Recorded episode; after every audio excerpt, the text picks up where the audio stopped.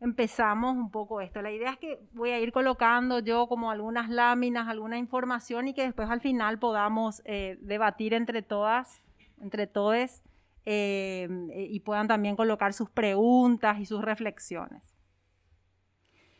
Cuando hablamos siempre de feminismo, hablamos obviamente de que luchamos contra un sistema patriarcal, pero ¿qué es realmente el patriarcado? Y más que, más que qué es, lo que hoy nos interesa eh, poder visualizar es cómo llegamos a, eh, digamos, construir, o cómo se llegó a construir este sistema patriarcal, porque el patriarcado no es un concepto, no es algo que está solamente, digamos, en, los libros de la teoría de género, sino que el patriarcado es activamente un sistema de dominación, es el primer sistema de dominación humana que existió, el más antiguo de los sistemas de dominación, eh, donde una mitad de la población, eh, digamos, somete a la otra mitad, que es eh, la femenina, ¿no? ¿Y cómo es que esto pasó? ¿Siempre fue así? ¿La historia de la humanidad siempre fue así? ¿O cómo es que llegamos a esta conformación política y social? Entonces, vamos a ir viendo un poco paso a paso y también ir conociendo quiénes las mujeres, las científicas, las antropólogas, arqueólogas que fueron investigando y gracias a quienes podemos hoy tener este análisis, que es un análisis bastante nuevo. Hasta hace poco realmente no se sabía con precisión muchas cuestiones que ocurrieron en el pasado lejano. Estamos hablando del neolítico. Vamos a remontarnos ahora al neolítico. Antes de eso me gustaría hacer como una acotación, ¿verdad? Eh, cuando vamos a a, la escuela, al colegio, siempre, ¿qué nos dicen? ¿Cuándo comienza la historia? Nos dicen que hay un periodo que es la prehistoria y después nos dicen, pero a partir de este momento es la historia. No sé si recuerdan cuál es el hito. Exactamente. Dicen, bueno, la historia de la humanidad comienza con la escritura hace 5.000 años atrás. Mentira, la historia del patriarcado empieza en ese momento. No es la historia de la humanidad. La humanidad tiene muchísimas decenas de miles de años de historia más que eh, por supuesto son invisibilizadas porque eran, eh, eh, porque eran sociedades humanas que se conformaban de otra manera. Entonces vamos a remontarnos a esa prehistoria, ahí luego ya se coloca una jerarquización, es como que no es todavía la historia humana, ¿verdad? Es prehistoria, entonces ya es también como una jerarquía, no vale tanto esa parte de la historia de la humanidad, sí vale a partir de acá, donde ya habían guerras, imperios que se, que, se cortaban la cabeza todos los días por eh, ganar más territorio o lo que fuera. Entonces, ¿y qué pasaba antes? Bueno, empezando bien desde el principio, em, los primeros homínidos, porque como seres humanos pertenecemos a, la especie de homínidos que habitaron el planeta hace unos 3,2 millones de años, que es la edad que tiene probablemente nuestra ancestra más remota, llamada Lucy, que, era, que es nuestra abuela africana además, eh, y que son los huesos de, un homínido más, más antiguo que se ha encontrado hasta el momento, ¿no? Entonces, no, estamos hablando de, la historia humana los últimos 5.000, 7.000, 8.000 años atrás, sino que hablamos de, millones de años, por supuesto. No hay evidencia quizás material en muchos casos para saber cómo eran esas sociedades, pero tenemos certeza de que los homínidos, y después hubo muchos tipos de, de, eh, digamos, de, especies de homínidos, el Homo sapiens no era la única especie de homínido que había, bueno, se fue dando un, desarrollo tal hasta que finalmente el Homo sapiens sapiens que somos eh, fue la única especie de homínidos que quedó eh, vivo en el planeta. ¿verdad? Los neandertales, ustedes habrán escuchado, habían muchos otros homínidos. Compartíamos el planeta en un pasado con, con otro tipo de, de, homínidos también, ¿no? Pero nuestra especie como Homo sapiens lleva unos 300.000 años en el planeta y hace unos 40.000 años que justamente es la única especie de homínidos que habita en nuestro planeta Tierra. Entonces hay muchísima eh, vida, muchísima historia antes de esto que nos contaron, que es la historia humana. Y eh, hubo muchísimas formas de organización social antes de que existiera el patriarcado.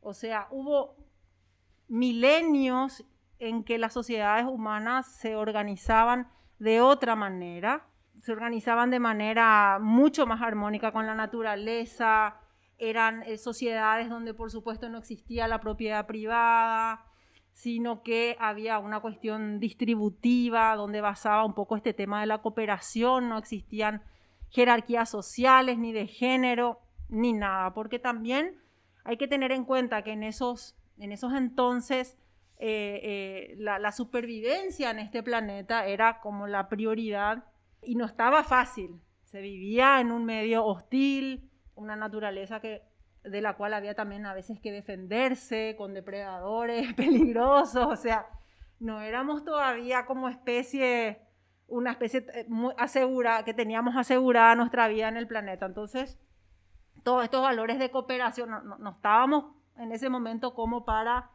regatearle al otro. o sea, había que cooperar, había que estar, eh, digamos, eh, con ese sentido más de clan, de comunidad. Claro, eran todavía también clanes más pequeños, no estamos hablando de la cantidad de población que hoy tiene el mundo, por ejemplo, era, era mucha más escasa la población. Y sobre todo, estas sociedades prepatriarcales tenían en común eh, la adoración a las diosas femeninas. Es decir, eh, y ya lo dije muchísimas veces, la gente que me habrá seguido en otros talleres dice, Gaby siempre dice lo mismo, pero no me voy a cansar de decir que Dios nació mujer, eh, desde el punto de vista histórico, ¿no? Eh, de lo que nos pueden decir los arqueólogos, arqueólogas y, y la antropología, las primeras deidades que se encuentran las estatuillas más antiguas que se encuentran de deidades son deidades femeninas, ¿no? son las diosas eh, madre, la diosa madre, muchas de ellas, pero también habían diosas que no eran madres y que eran, eran también veneradas, ¿no? Podemos hablar entonces de que estas sociedades eh, prepatriarcales eran matriarcados o eran matrilineales o eran sociedades matrísticas o matrifocales o ginecocracias Ahí tenemos varios conceptos que a veces eh, no estamos muy de acuerdo, porque ¿qué decimos? Si no éramos patriarcales, que éramos matriarcales. Y no es tan así la ecuación, ¿verdad?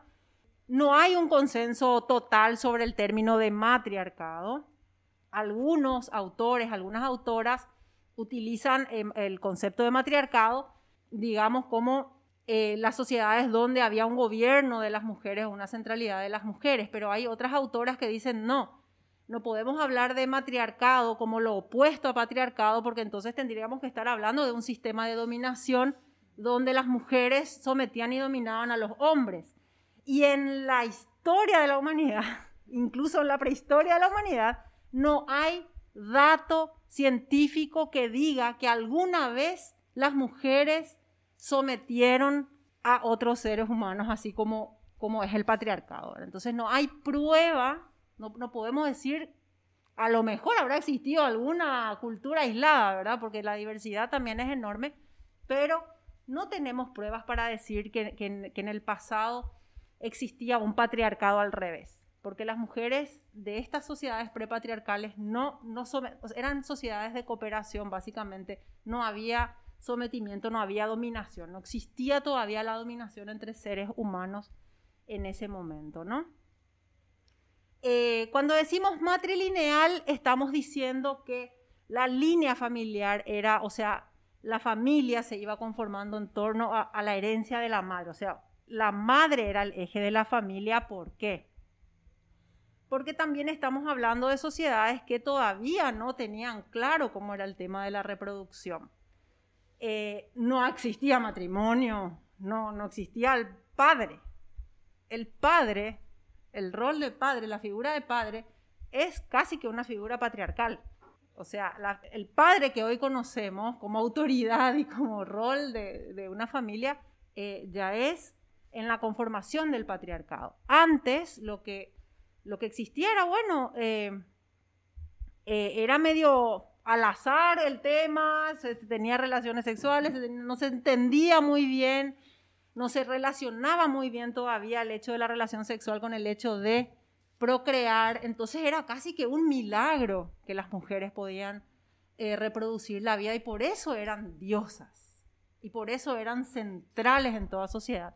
Y aparte porque defendían la vida de la, de la, del bebé, ¿verdad? de la persona recién nacida, y esos eran momentos en que la supervivencia estaba puesta en el centro de la sociedad. Entonces, todavía tenía más valor la mujer por eso, porque era la que alimentaba, ¿verdad? La que acogía, la que cuidaba a esa nueva vida, eran cuidadoras de la vida. Entonces, por todas esas características, también eh, la matrilinealidad quiere decir que eh, no podemos hablar de apellido, porque en ese momento tampoco se usaba apellido, pero es como dijéramos, hoy vivimos en sociedades patrilineales porque heredamos primero el, apellido de nuestro padre, ¿no? Entonces es una sociedad patrilineal.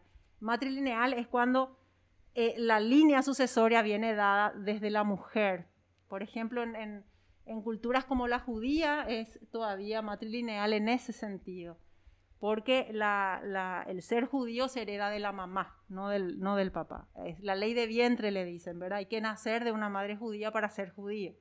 Entonces eso quiere decir que es matrilinealidad, que no tiene nada que ver con que sea una sociedad donde las mujeres tengan igualdades, o sea, matrilineal quiere decir simplemente eso. Lo que pasa es que después se va, si se junta con otras características, como por ejemplo, algunas personas dicen sociedades matrísticas o sociedades matrifocales, estamos hablando de sociedades donde las mujeres sí tenían un rol central en la sociedad un rol central y un rol, digamos, eh, eh, vital y eran las que organizaban esos grupos, esos clanes, esas familias, ¿no? Entonces, cuando sumamos que era matrilineal y además era matrifocal, entonces es como que vamos sumando varias características a, esas sociedades, ¿no? Y una ginecocracia quiere decir un grupo de mujeres, ¿no? La, la ginecocracia es como el gobierno de, de, un grupo de, mujeres. Entonces son eh, distintos conceptos que a veces por ahí vamos a escuchar y que tenemos que a lo mejor saber, porque también desde el feminismo que nos planteamos, nos planteamos un matriarcado, o sea, no queremos patriarcado, queremos matriarcado, no, no es esa la discusión, me parece, ¿verdad? No es, no es por ahí. Eh, o, o la gente te pregunta, porque así también te dicen, entonces, el feminismo es lo opuesto al machismo, te dicen. Entonces, el matriarcado es lo opuesto al patriarcado. Y ahí es donde tenemos que tratar de dar estos elementos para no caer también en una discusión o en una confusión que no, que no tiene mucho provecho, ¿verdad? Entonces, haciendo una síntesis, estas sociedades prepatriarcales eran, eh, eh, eran sociedades que tenían como estas características de una gran centralidad de las mujeres en esas sociedades por ese rol reproductivo que era misterioso aún en ese entonces eh, y que las colocaba eh, en, un lugar muy importante y eran adoradoras de adoradores de las diosas, de deidades femeninas. Y todo esto de, la cultura de la diosa madre se, se lo debemos a una gran arqueóloga que les recomiendo cuando puedan eh, la busquen en internet y lean. Después le vamos a pasar también un material con una bibliografía recomendada que se llama María Gimbutas. Si bien ya antes eh, Louis Morgan, Van Choffen, incluso Frederick Engels toma eh, los estudios de Morgan y Van Choffen sobre las sociedades eh, matrísticas o las sociedades matrifocales. Frederick Engels en su, en su obra El origen de la propiedad privada, la familia y el Estado es el que hace un análisis completo también del origen del patriarcado eh, ellos ya colocaron elementos sobre la existencia de estas sociedades prepatriarcales y colocaron elementos de que en un momento dado de nuestra historia empieza a existir el patriarcado, que no es algo inherente al ser humano, que no es que así nomás luego somos y siempre fuimos así, no, es una construcción histórica, cultural, política, social, económica. Eh, entonces, y eso es importante, porque si es una construcción, entonces se puede cambiar. No es una condición humana, no es una condición de nuestra biología ni de nuestra nada. Es una construcción social, cultural. Entonces, esto, esto que colocaron ya estos, estos otros científicos fue bastante importante, pero cuando llegó eh, María Gimbutas, ella ni más ni menos que estudió clasificó e interpretó más de 2.000 piezas procedentes de yacimientos neolíticos de Europa y Medio Oriente, que datan de 7.000 a 3.500 años antes de Cristo. Entonces ella analizó estas 2.000 piezas arqueológicas de toda esa zona y esbozó una teoría propia acerca de, las culturas adoradoras de la diosa y de estas deidades femeninas, ¿no? Ella eh, encontró un código común en todas estas culturas eh, y dijo, esta no era simplemente que cada grupo tenía nomás luego su diosa, sino que de alguna manera estaba ese sistema eh, conectado, porque ella fue encontrando que en puntos muy diferentes se iban dando como los mismos códigos en torno a esas a esa religión, podemos decir, o a esa creencia en torno a la diosa madre. Y durante 25 siglos eh, las sociedades humanas se rigieron eh, con, este, con este esquema, ¿no? Eh, en sociedades muchísimo más de cooperación, muchísimo más solidarias, con, con, una economía mucho más redistributiva que, que la que se conoció después. Entonces, y las diosas no eran todas iguales y también la, diosa fue evolucionando y es muy interesante porque va evolucionando también en la medida en que, iban cambiando estas sociedades, en que iban también desarrollándose las, las culturas. ¿no? las diosas más antiguas son las diosas pájaro y las diosas pez que ya tienen eh, origen en el paleolítico, ¿verdad? Y son estas diosas eh, que, solemos ver las figuritas con grandes senos, ¿verdad? Muy culonas, casi no tienen eh, cabecita ni, ni, extremidades, sino solamente así, grandes, protuberantes, ¿verdad? senos y, y, y traste, ¿verdad? Entonces, justamente porque eran como, las, como, las, como los atributos que eran más valorados también por la cuestión, como dijimos antes, del valor de lo reproductivo, ¿no? Y, de, y nutricio también, por eso las, los senos siempre así muy, como muy grandes, muy notables. Eh, entonces, bueno, estas diosas eran las creadoras cósmicas, las dadoras de vida, eh, y estas partes del cuerpo tenían un poder milagroso de procreación. Eh, también en este momento ya se encontraron las diosas parturientas o las diosas embarazadas, ¿verdad? Que eran como las más importantes. Fíjense, estas son algunas de las, de las estatuillas que María Gimbutas analizó. Fíjense bien los detalles, fíjense bien esas, esas líneas, todo tiene un significado. Y este, este es el lenguaje común que María Gimbutas encontró en esas 2000 estatuillas o, u objetos arqueológicos que investigó de toda esa zona de Europa. Encontró todos estos elementos comunes. Lo que ella dice que era un lenguaje, que era incluso la escritura que hace poco nomás se descubrió según la historia patriarcal, ¿verdad? Eh, ella encontró como, como este alfabeto eh, y que muchos van a ver ahí esa figura de la B que en realidad viene a ser como nuestra, como nuestra pelvis, ¿no? O sea, como, como la B de nuestra, de nuestra pelvis. Eh, eh, tienen también estas, estos dibujitos con ondas. Eh, y este tipo de, diseños ella fue encontrando en las diferentes estatuillas, aunque, aunque eran de distintas culturas, pero encontró, o sea, lo que pudo haber pasado desapercibido para el ojo de un, de un arqueólogo formado tradicionalmente, desde la mirada de, ella, que fue una, por supuesto, una feminista también, eh, ella, ella encuentra ahí un sistema, ¿no? Una lógica y encuentra eh, que no era azaroso, sino que la, diosa madre era realmente un sistema de creencia muy fuerte y generalizado en, ese territorio en aquel entonces. Bueno, después también las sociedades fueron evolucionando en el sentido de que, por ejemplo, empezaron a eh, criar ganado, entonces empiezan a aparecer diosas que dominan, eh, que dominan a, animales, por ejemplo, ¿verdad? Eh, empiezan a aparecer también el símbolo del toro. Eso, por ejemplo, tengan también muy, muy pendiente porque después vamos a ir atando caos. los cuernos del toro, el símbolo taurino, era un símbolo femenino, era un símbolo de las diosas madres, los cuernos. ¿Qué hoy son los cuernos? el demonio, el diablo, Satanás tiene cuernos, ¿verdad? Eh, bueno.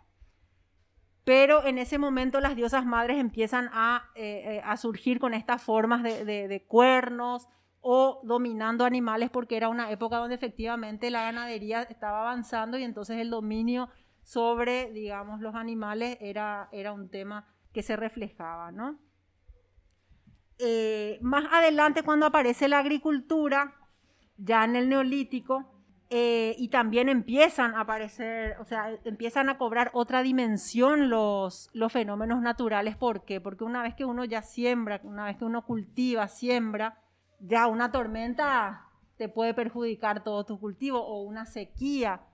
Entonces los fenómenos naturales empezaron a tener otra, otra, otro impacto en la percepción de, de las poblaciones del neolítico. Y aquí entonces ya aparece, cambia un poco esa diosa madre que era solamente bondadosa, dadora de vida, nutricia, pasa a ser ya una diosa dadora de vida y de muerte y se empieza a entender el ciclo de vida, muerte, vida, ¿verdad? Entonces, estábamos hablando de que ahí la diosa madre empieza a tomar ese carácter también de dadora de muerte, o, se empieza a, eh, a, ver que la vida en realidad es un ciclo que también integra la muerte, integra la catástrofe, integra todo, pero desde una mirada integradora, ¿verdad? No, no como que ahí es el fin de todo, sino que es parte de un, de un ciclo, ¿no?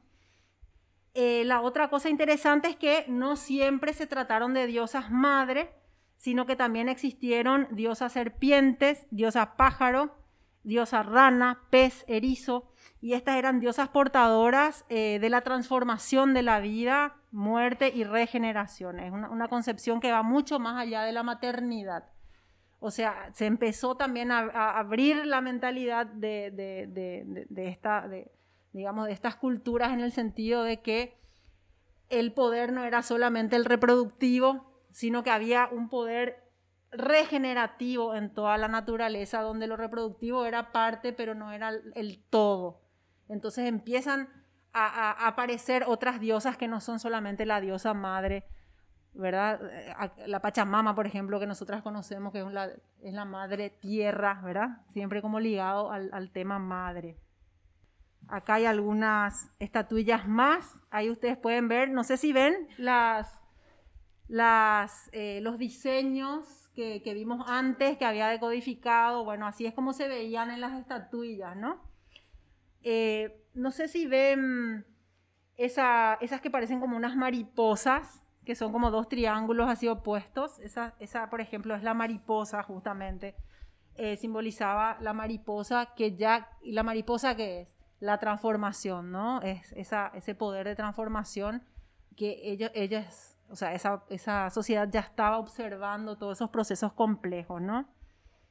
Acá está la diosa paridora, acá están las diosas serpientes. Miren lo que es el, el, diseño de, de, estas estatuillas bellísimas, bellísima, bellísima la diosa serpiente, para que vean también cómo no habían estereotipos en ese entonces de cómo ser diosa siquiera, ¿verdad? Había una gran diversidad de, formas en que la diosa aparecía. No había una sola forma. Acá esta figura es bien completa. Es una diosa con cabeza y ojos de abeja. Muestra dos pares de astas de toro y una mariposa en forma de hacha doble y los perros alados que están a su, a su lado, perros que tienen alas, que eh, simbolizan un poco este tema del llegar a ser. Entonces acá también eh, aparece ya una diosa que marca un llegar a ser, ya no solamente lo que, lo que eh, la materialidad del día a día, como venían simbolizando las otras deidades, ¿verdad? Que simbolizaban más ese, ese cotidiano, ese, ese vivir, sino que ya se coloca algo a futuro, ¿verdad? Ya la diosa también te indica un camino a dónde eh, llegar, ¿verdad? O a dónde llegar a ser. con todos estos símbolos de la transformación, de la regeneración. Bueno, acá están, por ejemplo, eh, más diosas y diosas, ¿verdad? La diosa abeja, que significa la regeneración también. La diosa, acá tenemos este que tiene colorcito, es la diosa abeja representada en una cabeza de toro con un reloj de tiempo. Fíjense lo que son estos símbolos, ¿verdad? Eh, qué complejos y qué bellos también. Fíjense ahí abajo la diosa toro. La diosa toro es claramente un, útero con, las trompas de falopio. O sea, claro que el símbolo taurino es femenino, desde luego, si es, exactamente es, la forma medio triangular de la cabeza, podría ser un útero y los cuernos las trompas de falopio.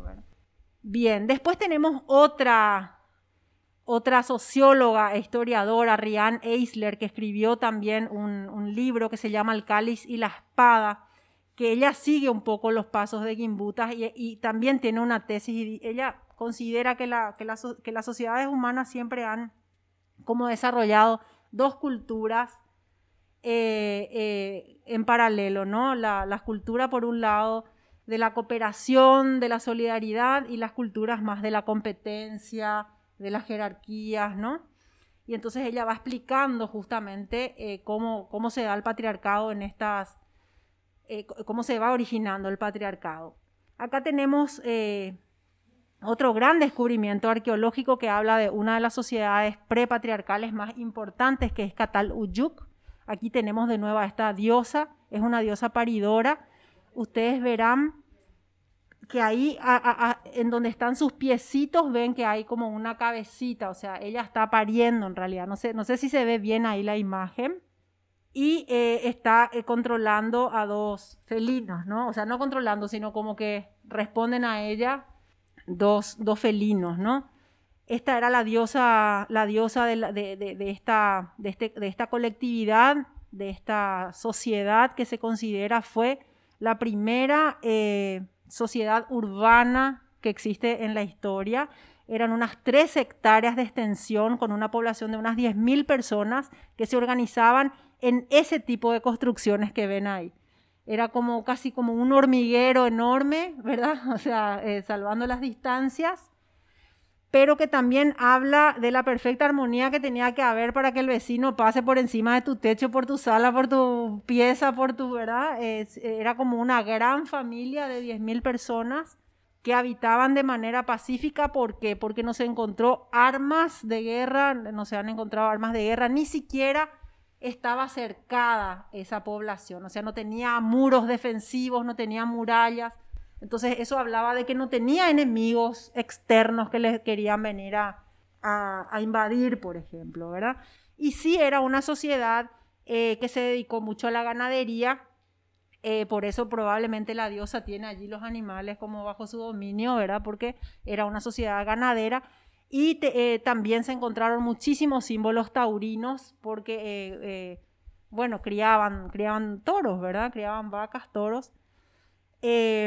Una sociedad donde por los restos que se han encontrado no habían grandes diferencias sociales, era una sociedad bastante igualitaria, rendían culto a la diosa y eh, bueno, eh, bastantes miles de años pudieron existir así, ¿verdad? Fue muy misteriosa esta excavación, después para quienes quieran investigar en, internet, porque el, el arqueólogo que inició estos estudios luego se vio envuelto en unos, eh, fue acusado por unos actos de corrupción, de robo de, algunas piezas, bueno, se le suspendió la construcción, se saqueó muchísimo esta, esta, este sitio arqueológico, se saqueó muchísimo. Él solo pudo llegar a investigar una partecita de lo enorme que fue este, esta, esta civilización de Cataluyuk y, y quedó ahí. O sea, se frustró la investigación de, de, esta sociedad. Y lo que se pudo saber hasta entonces se pudo saber, pero quedó muchísimo más por descubrir de cómo se organizaba esta, esta sociedad. Acá tenemos otro ejemplo que también Rian Eisler en, en su libro explica, que es la civilización eh, cretense, pero la antigua, los orígenes de esa sociedad griega, porque la sociedad griega que ya conocemos en la escuela, en el colegio o donde sea, ya es también la cultura griega patriarcal, pero la cultura, o sea, las sociedades griegas o cretenses en principio no eran eh, necesariamente patriarcales, al contrario. Eh, seis mil años atrás, en Creta, se formó una civilización. Ustedes pueden ver lo que era eh, la complejidad de sus edificios. Ustedes ven allí, eran grandes arquitectos, arquitectas. Dicen que una característica que tenía esta, esta, estas sociedades es que tenían eh, los jardines, tenían muchos jardines, era parte importantísima de su arquitectura. Eh, de, siempre tener jardines en los edificios públicos, en las casas, ¿verdad? Y era una sociedad que sí tenía ya una conformación de, Estado, porque tenían una organización, pero no existían unas jerarquías políticas marcadas. Más bien los reyes o las reinas, porque incluso parece que, que hubo varias reinas también, no, eh, no, no, tenían grandes pompas, o sea, en sus tumbas no se encontró el gran oro ni nada, o sea que aparentemente eran más como un rol de servidores públicos, de administrar, pero que no se enriquecían a costa de su pueblo, sino que más bien era como una función que cumplían, porque en general no se encontró mucha diferencia de clases, era una sociedad sí de abundancia, vivían bien, pero todos y todas vivían bien. No se encontró mucha diferencia de clases, quiere decir que no era una sociedad muy jerarquizada, era prácticamente también una sociedad bastante igualitaria, donde también los roles de género eran igualitarios, eh, por lo que se pudo investigar, ¿verdad? Y esta es la diosa, la diosa cretense, ahí ustedes pueden ver de nuevo, ¿verdad? Con, digamos, con ese énfasis en el tema de los senos, por todo lo que implica, eh, y también eh, van a ver ahí que ella tiene en sus manos la otra gran satanizada, ¿verdad? La serpiente. Bueno, eh, la serpiente era un símbolo de las deidades femeninas también y que después con el desarrollo del patriarcado queda en, digamos, en, nuestro imaginario como el, mal, ¿no? El mal. Bueno, ya sabemos todo lo, que dice la Biblia, y Eva, etc.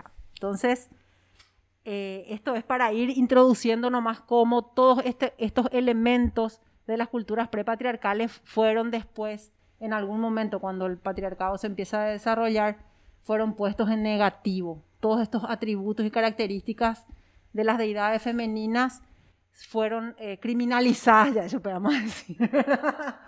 Eh, porque claro, fueron, fueron así, fueron degradadas, muchas veces devaluadas y muchas veces criminalizadas totalmente. Yo creo que esa es la palabra.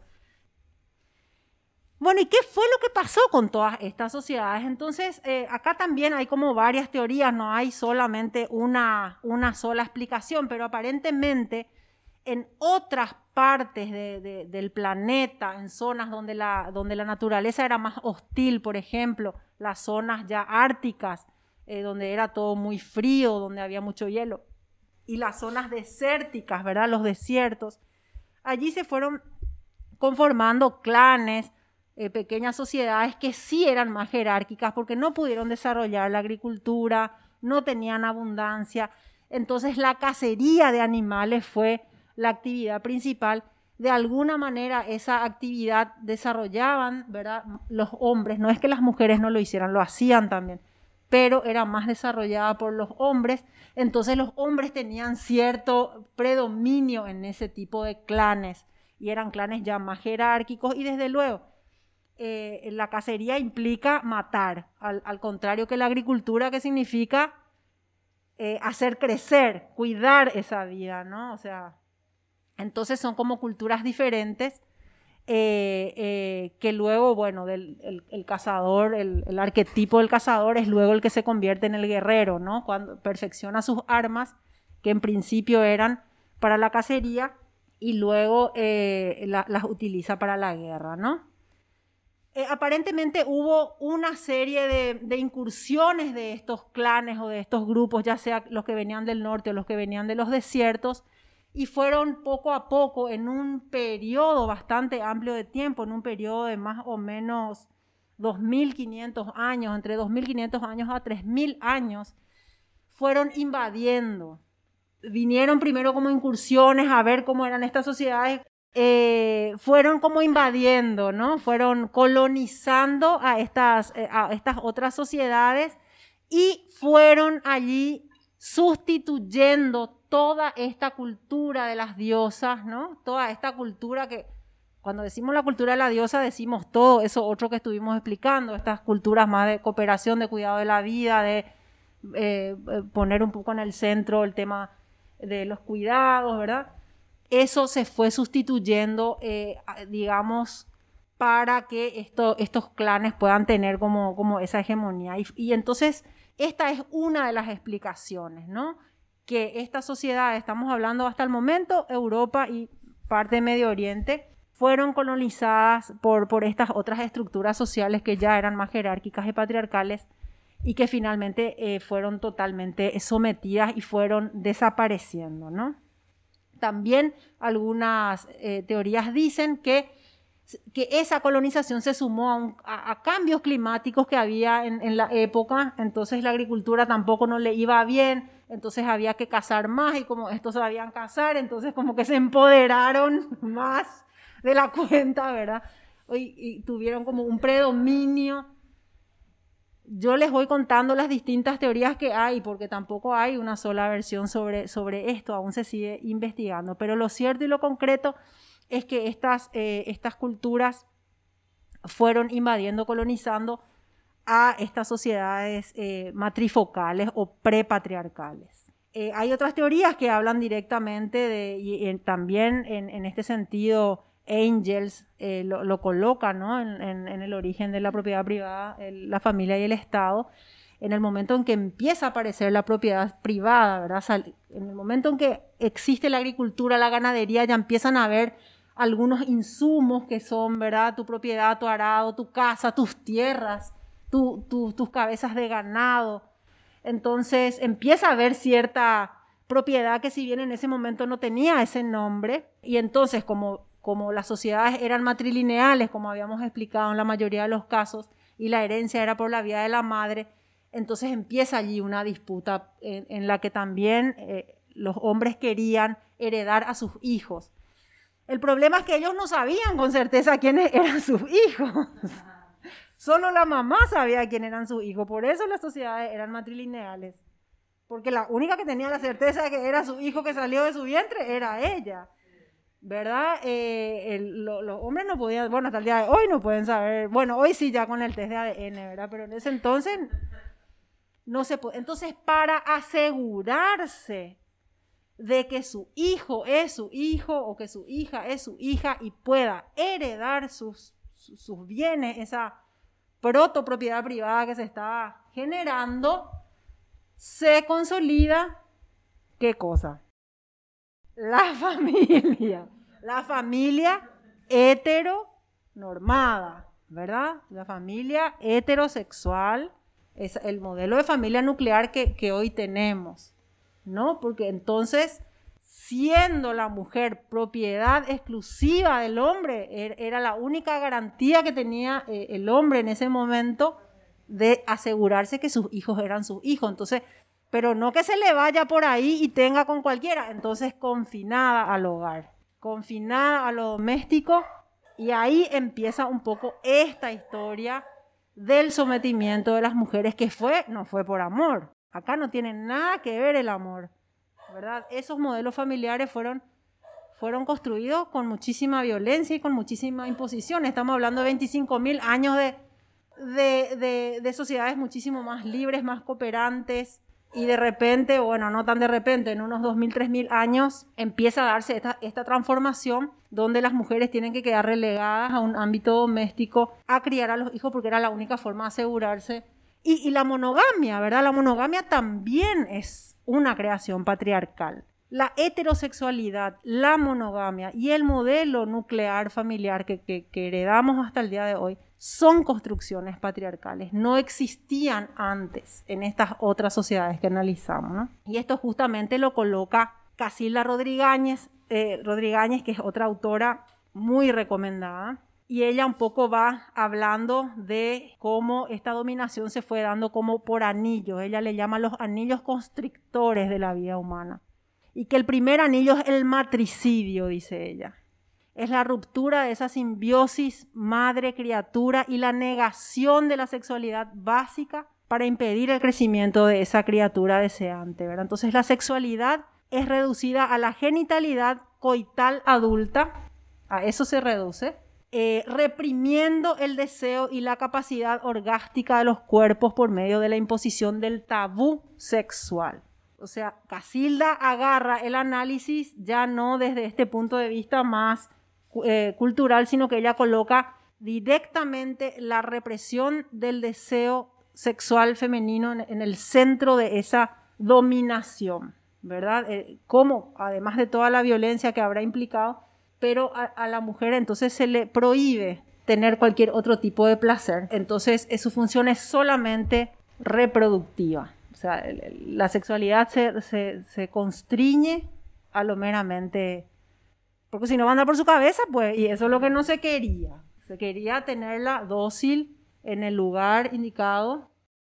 Y acá Casilda dice algo muy interesante. Ella dice, la represión de la sexualidad es un mecanismo de desvitalización y una estrategia de dominación, desde luego.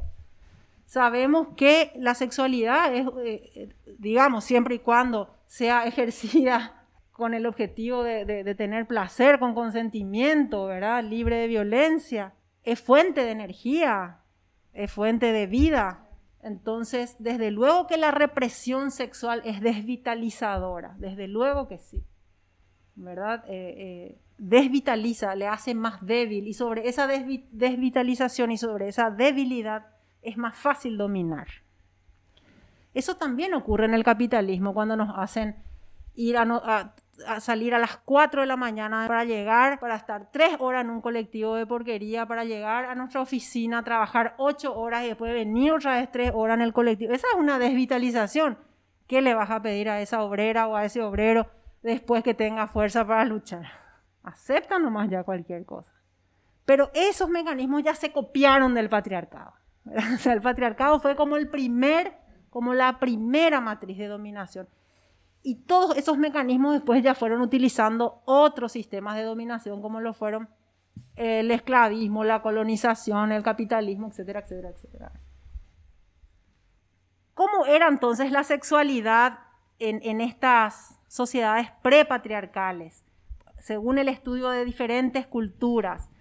Eh, no, se, no se ceñía solamente a, esta sexualidad coital, como dice Casilda, ¿no? Existían danzas en círculos eh, femeninas, mujeres que bailaban ahí, por ejemplo, vemos las figuritas, están reproduciendo una danza circular, que eso en sí era placentero, no, había, no hacía falta que haya coito para que haya placer, ¿verdad? Para estar erotizadas.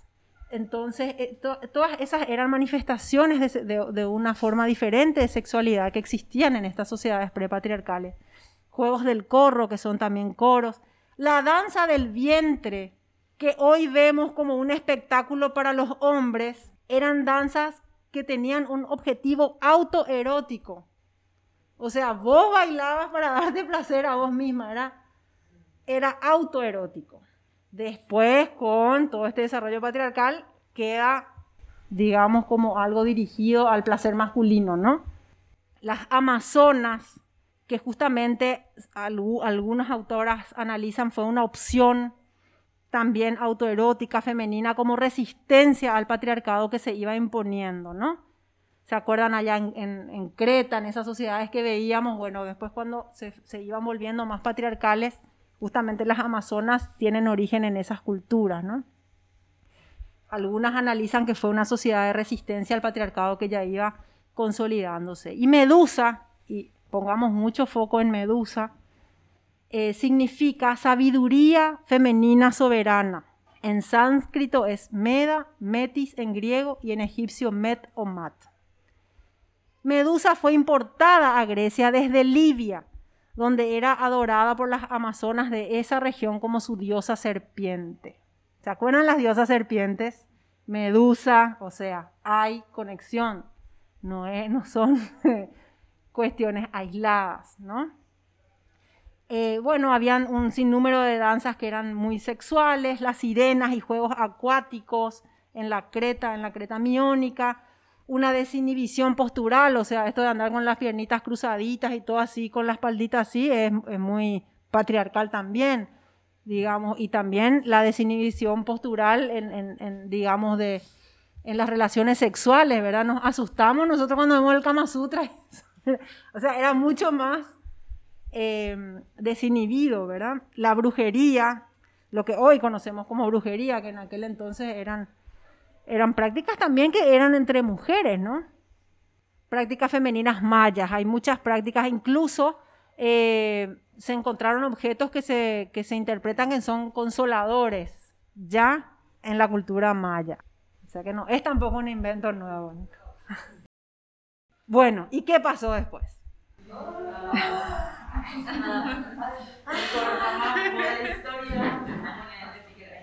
Bueno, en, ese, digamos, en todo ese proceso histórico en que se va instalando el patriarcado, ven que van pasando muchas cosas, van pasando cosas en lo social, en lo económico, en, los, en lo sexual incluso, ¿verdad? Se va moldeando una conducta sexual específica, se van desarrollando diferentes mecanismos de dominación, ¿no?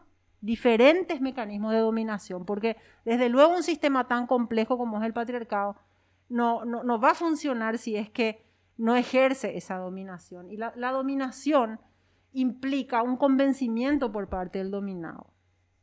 O sea, el dominado acepta la dominación de alguna manera.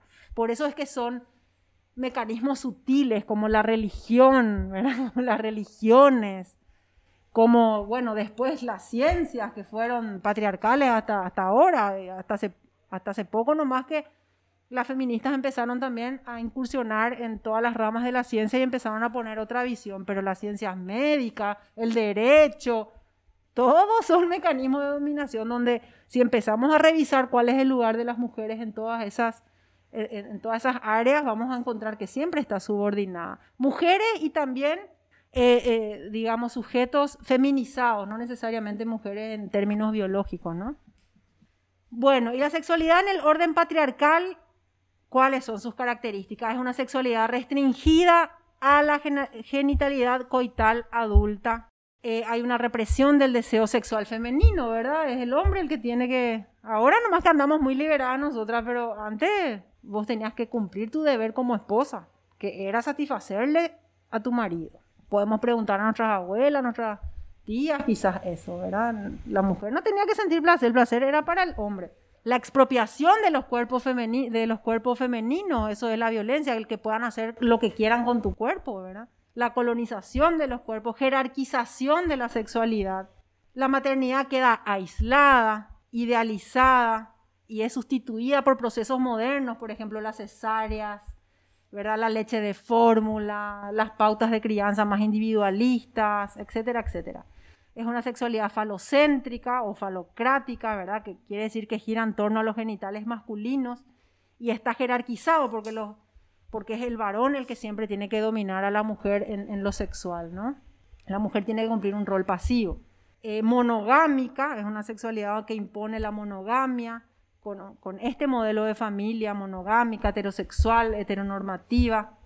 Y promueve, por supuesto, todo esto es misoginia, homofobia, lesbofobia, transfobia, ¿verdad? Una cultura de odio a, a, todo aquello que difiere de lo masculino y que desencadena violencia, crímenes de odio. Y esto podemos constatar hoy, no hace falta irnos, ¿verdad? O sea, hoy es todavía así, no, digamos en el 100% de los casos, quizás hay mujeres y hombres que viven su sexualidad de otra forma, pero la norma todavía en nuestras sociedades es esta, sigue siendo esta. Y ahí está, todas las diosas empezaron a ser degradadas, empezaron a aparecer en la mitología y en las religiones como la esposa de Zeus, por ejemplo, ¿verdad? O la madre de, ahí está, eh, yo desde que, desde que empecé a tomar conciencia un poco de la diosa, la verdad, que cada vez que veo a la Virgen María yo no puedo dejar de ver a la diosa, porque, porque la, la diosa de esas antiguas culturas fue degradada justamente a la madre de Jesús, ¿verdad?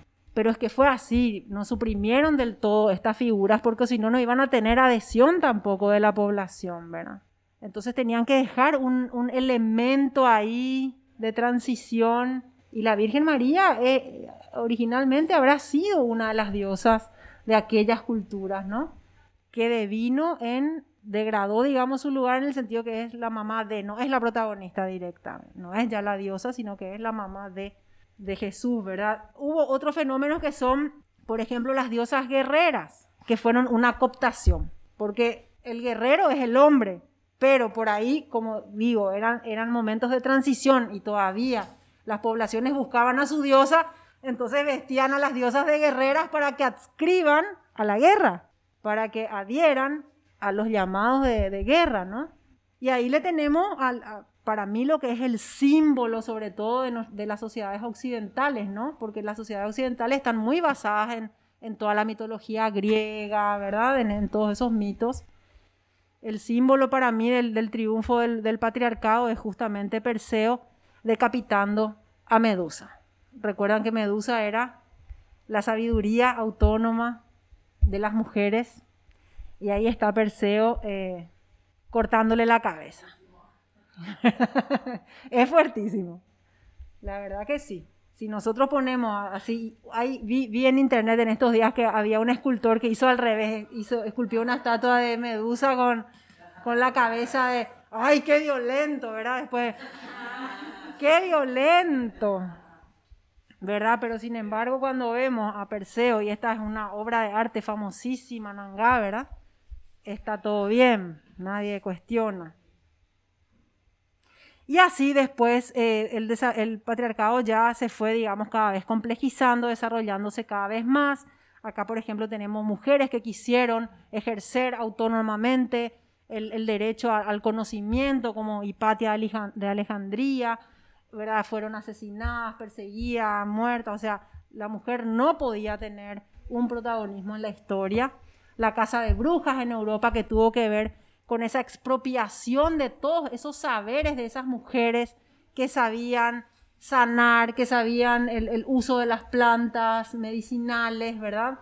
Entonces todo eso empezó a ser catalogado como brujería. Y pega con la criminalización en serio, ¿verdad? Y, la represión en serio. Ahí sí, masivamente se, se asesinaron mujeres en la Europa medieval y que eran mujeres de, digamos, campesinas, no eran las mujeres de la alta sociedad, o sea, eran mujeres de, una clase social también, ¿verdad? Y esto coloca justamente Silvia Federici. Y hubo también casa de brujas en Yala o en América Latina, nuestros territorios, ¿verdad? Eh, por supuesto, en la, época de la Inquisición y todo lo demás, existía esto que se llamaba extirpación de idolatrías, porque estaba prohibido idolatrar a otra cosa que no fuera la religión católica. Entonces se les acusaba también de satánicos, satánicas a, a, todo grupo, persona que adoraba a, otra, cosa, ¿no? Pero así también en ese mismo tiempo de cacería, de caza de brujas, por supuesto, ahí ya estamos hablando de mujeres indígenas también existió un movimiento que se llamó Taki Onkoi y que estuvo eh, integrado principalmente por mujeres, ¿verdad? Que sostuvieron sus prácticas y sus rituales como una resistencia cultural activa, ¿verdad? Bueno, ¿y cómo fue el tema, eh, cómo fueron las sociedades matrifocales, el patriarcado ancestral en Aviala? Y es muy variado, no está muy estudiado todavía porque al momento, creo, de la llegada de los conquistadores a América Latina existían algo así como ya 600 pueblos eh, originarios, o sea, 600 naciones indígenas. Entonces se pueden imaginar que la gran diversidad que existía es enorme y no podemos decir eran, eran matrifocales o eran patriarcales porque había de todo un poco realmente. Habían diferentes situaciones, habían sociedades que sí ya estaban mucho más avanzadas en su patriarcado por eso es que muchas feministas comunitarias hoy por hoy hablan del patriarcado ancestral que se entronca con el patriarcado colonial. O sea, ya existía patriarcado en nuestras culturas antes de que bajen de los barcos. Pero así también existían sociedades eh, matrifocales que sí se vieron afectadas directamente con el patriarcado conquistador, ¿verdad? Eh, tenemos, por ejemplo, Bueno, ¿por qué el río Amazonas se llama Amazonas? No sé si alguna vez se, preguntaron. Porque justamente desde el Amazonas hacia arriba hasta el Caribe eran eh, generalmente eh, culturas indígenas con casicas. Habían cacicazgos femeninos. Habían también masculinos, pero habían muchos cacicazgos femeninos. Entonces eran sociedades que también de alguna manera eran más matrifocales, ¿no? Y Amazonas era eh, porque eran, eran, eran culturas ribereñas que cuidaban el río y las que cuidaban el río eran mujeres. Entonces cuando llegaban los conquistadores al río, ellas le recibían con flechazos, eran guerreras, o sea, defendían su territorio. Y ellos asociaron con lo que había en su cultura, que eran las Amazonas. pero el río Amazonas se llama por, eso. Y esa, esa zona, por ejemplo, era más matrifocal, pero había de todo un poco. Habían también diosas en, nuestros territorios de Aviala, en Honduras. Ahí, por ejemplo, se regían por el derecho materno, era una descendencia matrilineal. En Chile, los araucanos se regía por un matriarcado, dice esta autora. Aunque nosotros ya al principio hablamos de que, bueno, hay autoras que usan este término matriarcado y autoras que no. En fin, ¿verdad? Acá tenemos algunas imágenes también de las diosas de nuestros territorios latinoamericanos, de la cultura valdivia, de la cultura tolteca, diosa azteca, del pueblo chipicuaro, una diosa luna de la cultura taino. Y por acá nuestros territorios, ¿verdad? Respecto a los guaraníes, hablando de los guaraníes, porque también en nuestros territorios tenemos muchos pueblos indígenas, ¿no? Y que también fueron diferentes en su, en su organización. Pero hablando de, digamos, de las sociedades guaraníes, la antropóloga Marilyn Godoy, ella, ella eh, analiza que eh, en el origen, ¿verdad? en los mitos más antiguos de los guaraníes, eh, existe este mito del agua genuina y de nuestra abuela, ¿no? que el origen de los tiempos fue femenino, que sí, que, hubo como esa idea de diosa madre, aunque nunca le pusieron ese nombre los guaraníes, no hablaban de diosa madre, nunca, o sea, no hablaban de una pachamama como se habla en las culturas andinas, pero sí reconocen que allá en el origen el principio fue femenino. Entonces lo colocan como la abuela.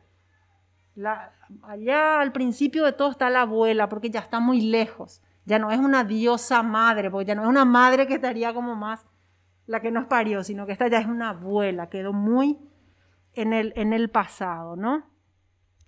Eh, pero sí se, reconoce un, en los orígenes, en los principios, eh, pudo haber habido una organización más eh, matrifocal e incluso alguna deidad femenina fuerte en, esta cultura.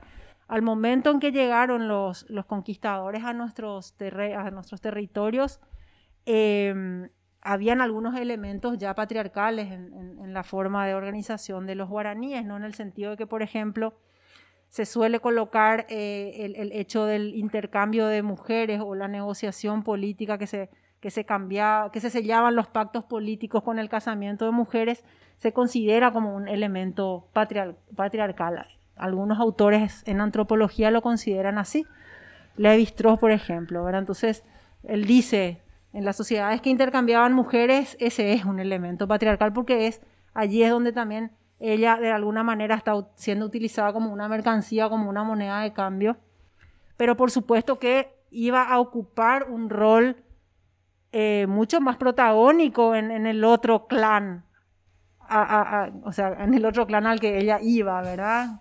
Le entregaban en matrimonio al otro grupo, al otro clan, pero en ese clan familiar ella tenía un, valor. Sin embargo, cuando vinieron los conquistadores y quisieron simular que iban a entrar en, ese mismo, en esa misma estructura, en ese mismo sistema del cuñadazgo, pero en realidad no.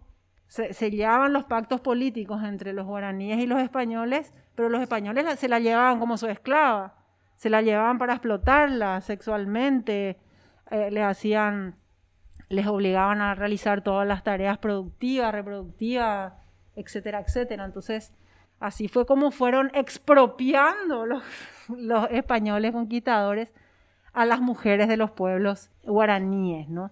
y todavía tenemos mucho que investigar y este, esto un poco también es la, invitación a que investiguemos, porque es poco todavía lo que, lo que se tiene eh, acá a nivel de nuestro país. Son pocas autoras, aparte de Marilyn Godoy, yo, yo no, no sé, quizás hayan alguna que otra autora más que hable un poco de, de, cómo eran estas sociedades eh, antes de la conquista, si, si eran matrifocales, no eran no tenemos muchos estudios y es, es una deuda pendiente que tenemos porque necesitamos saber, necesitamos tener esa memoria larga, ¿verdad?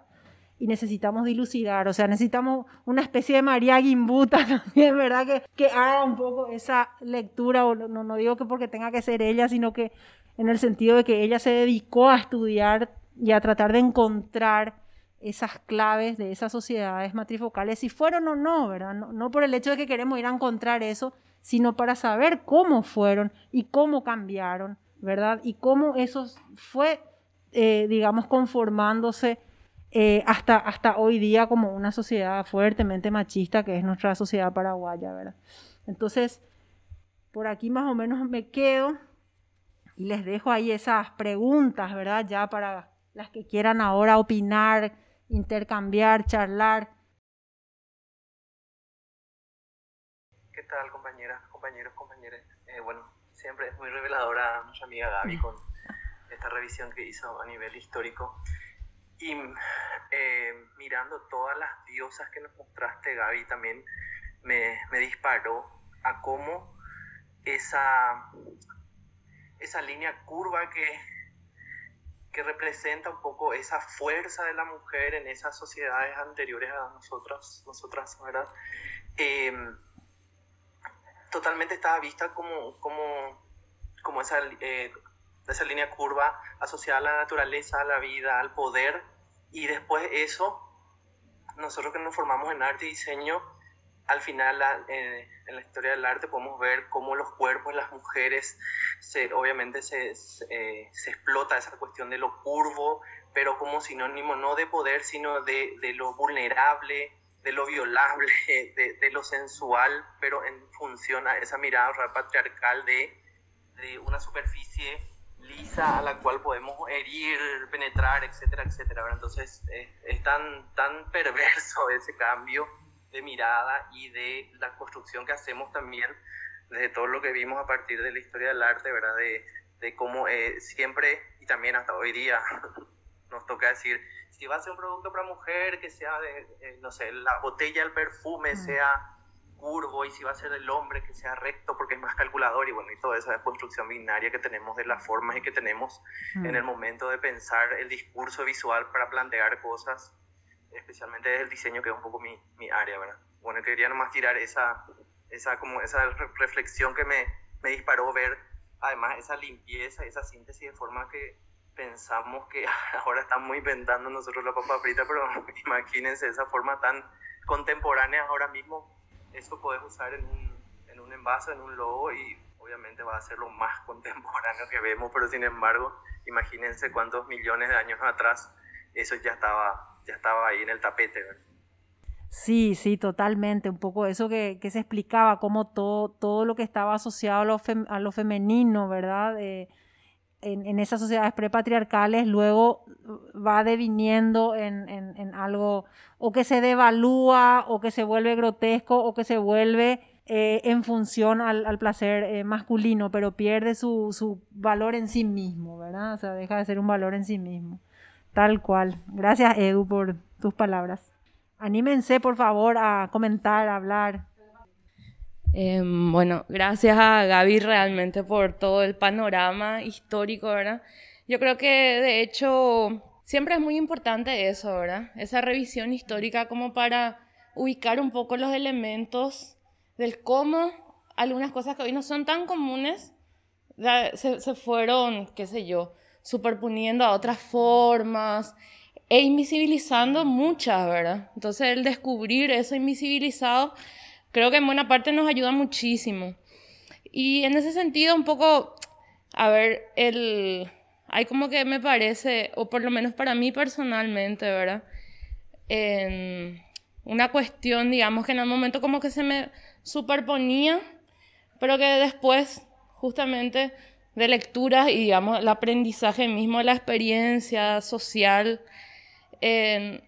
como que fui asimilando que, bueno, están muy emparentadas que no es nada nuevo tampoco lo que decir, ¿verdad? Esa relación entre el capitalismo y, digamos, las formas de sometimiento que históricamente se fueron desarrollando sobre la mujer, ¿verdad?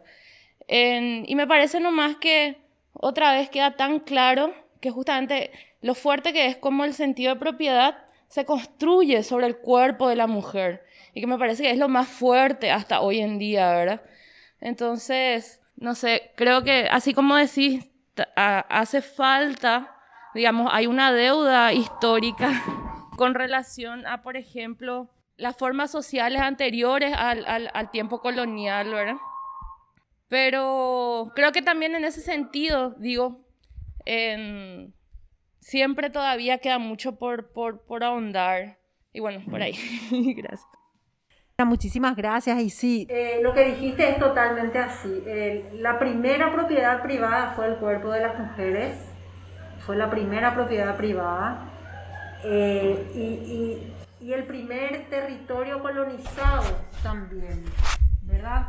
En el patriarcado se, se ensayan todos estos mecanismos que después los vemos en los sistemas económicos, que bueno, primero fue el esclavismo, el feudalismo, el capitalismo, ¿verdad?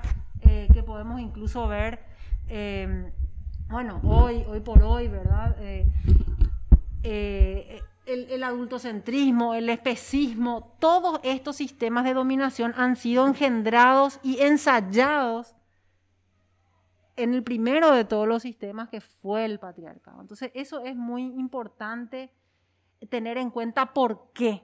¿Por qué? Porque entonces nuestras luchas deben ser articuladas. No puede, no puede haber, por eso decimos, ¿verdad? Muchas veces no puede haber socialismo sin feminismo, no puede haber antiespecismo sin feminismo, o, por lo menos, si no, es, si no es feminismo, por lo menos antipatriarcal. Porque acá vamos a entrar también en otra cuestión de que no todo lo que es una lucha antipatriarcal es una lucha feminista. El feminismo es una expresión bastante novedosa en la historia de la humanidad y sin embargo sabemos que ya allá, 10.000 años atrás, nuestras ancestras luchaban contra el patriarcado. hoy, bueno, podemos decir, ah, eran feministas. No, bueno, el feminismo tiene un nacimiento histórico también y es producto de, eh, eh, en un momento dado también, eh, el feminismo con ese nombre. Pero la lucha, así, como la lucha anticapitalista no es exclusividad del socialismo ni del comunismo, hay muchísimas expresiones que se consideran anticapitalistas. Entonces, la lucha antipatriarcal también puede ser diversa, no es exclusividad del feminismo la lucha antipatriarcal, ¿verdad?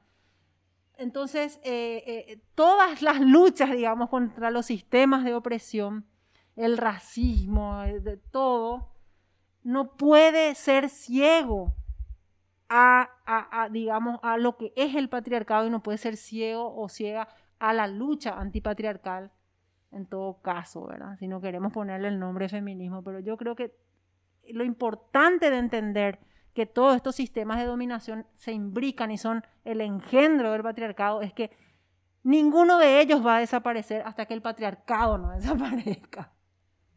Y ahí colocamos algo más fuerte todavía. Y el patriarcado no va a desaparecer hasta que no desaparezca la propiedad privada. Y ahí es un tema. Y ahí podemos discutir mil años.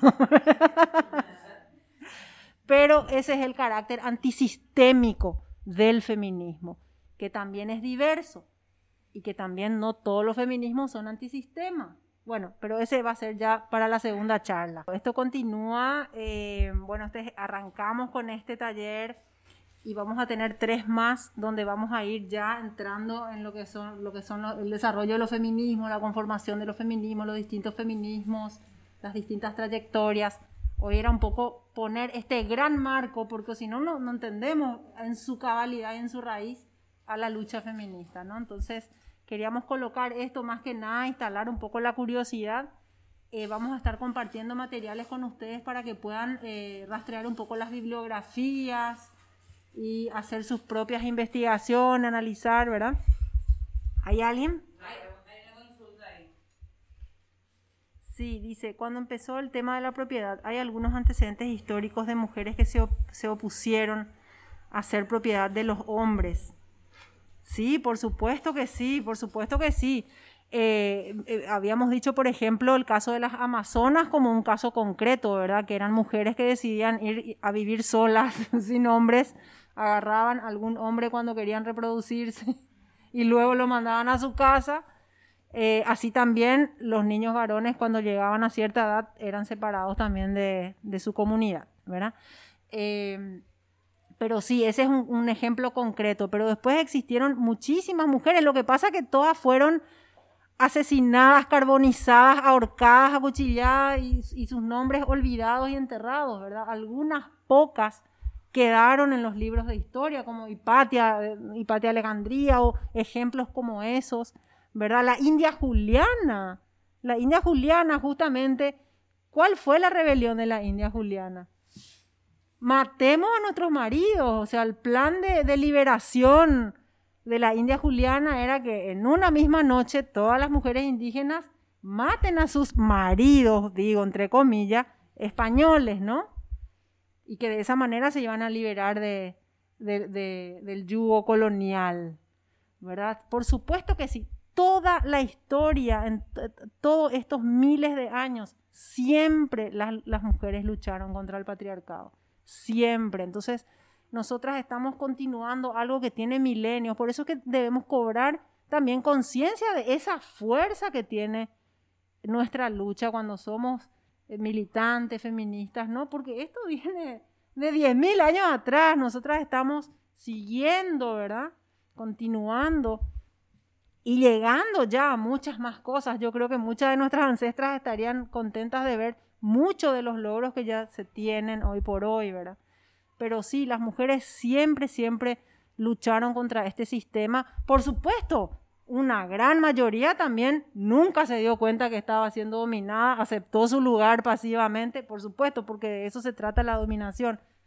Hacerte creer que así nomás luego es y que no, y no te queda otra, ¿verdad? Pero la lucha siempre existió, existió y existe, ¿verdad? Y por eso existe. Por ahí si no hay otras consultas podemos ir cerrando por hoy, pero siéntanse con la libertad de en, la próxima, eh, si es que se les queda dando vueltas algo, pueden venir a, plantear su pregunta en la próxima o, pueden eh, escribir a Casa FEM. Quiero ver si es que sale este último videíto que tengo. Vamos a ver si la tecnología está de, nuestra, de, nuestra, de nuestro lado. Y mil, mil disculpas por, por algunas fallas técnicas que tuvimos, pero eh, vamos a ir mejorando sin lugar a dudas.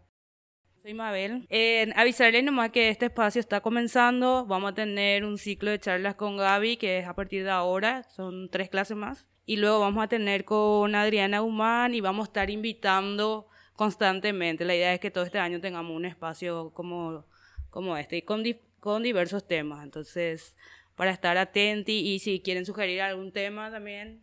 Bueno, por favor, eh, quienes quieran los materiales, estos links de, estos videos, el PowerPoint y tenemos también un documento en PDF con la síntesis de esta clase, se comunican al WhatsApp de CasaFem para acceder a los mismos. Así que bueno, con estas diosas, mandándole a la China, al patriarca, nos despedimos entonces por esta vez y bueno, les invitamos a continuar en los próximos talleres. Un abrazo.